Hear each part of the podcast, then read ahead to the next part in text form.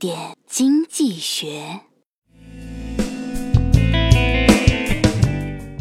去青海湖的时候，途经日月山，停车打算下去逛逛。刚下车就有几个卖手工披肩的当地人围了上来。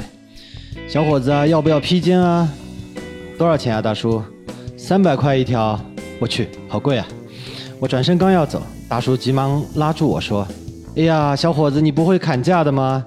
你可以问问我三十一条卖不卖啊？”啊？那三十一条卖吗？卖卖卖！小伙子，你要几条啊？任何一种商品都存在价格和价值两个要素，是什么决定了商品价格呢？是价值本身吗？不尽然，我们还要去分析供求关系。供不应求的时候，价格会高于价值，卖方能以傲娇的态度决定商品售价，这时候商品价格往往会超过价值本身。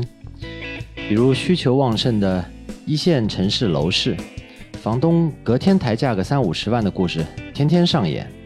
反之呢，供大于求时，价格可能就会低于价值。比如一四年的时候，玛卡每公斤能卖到五百元以上，今年呢？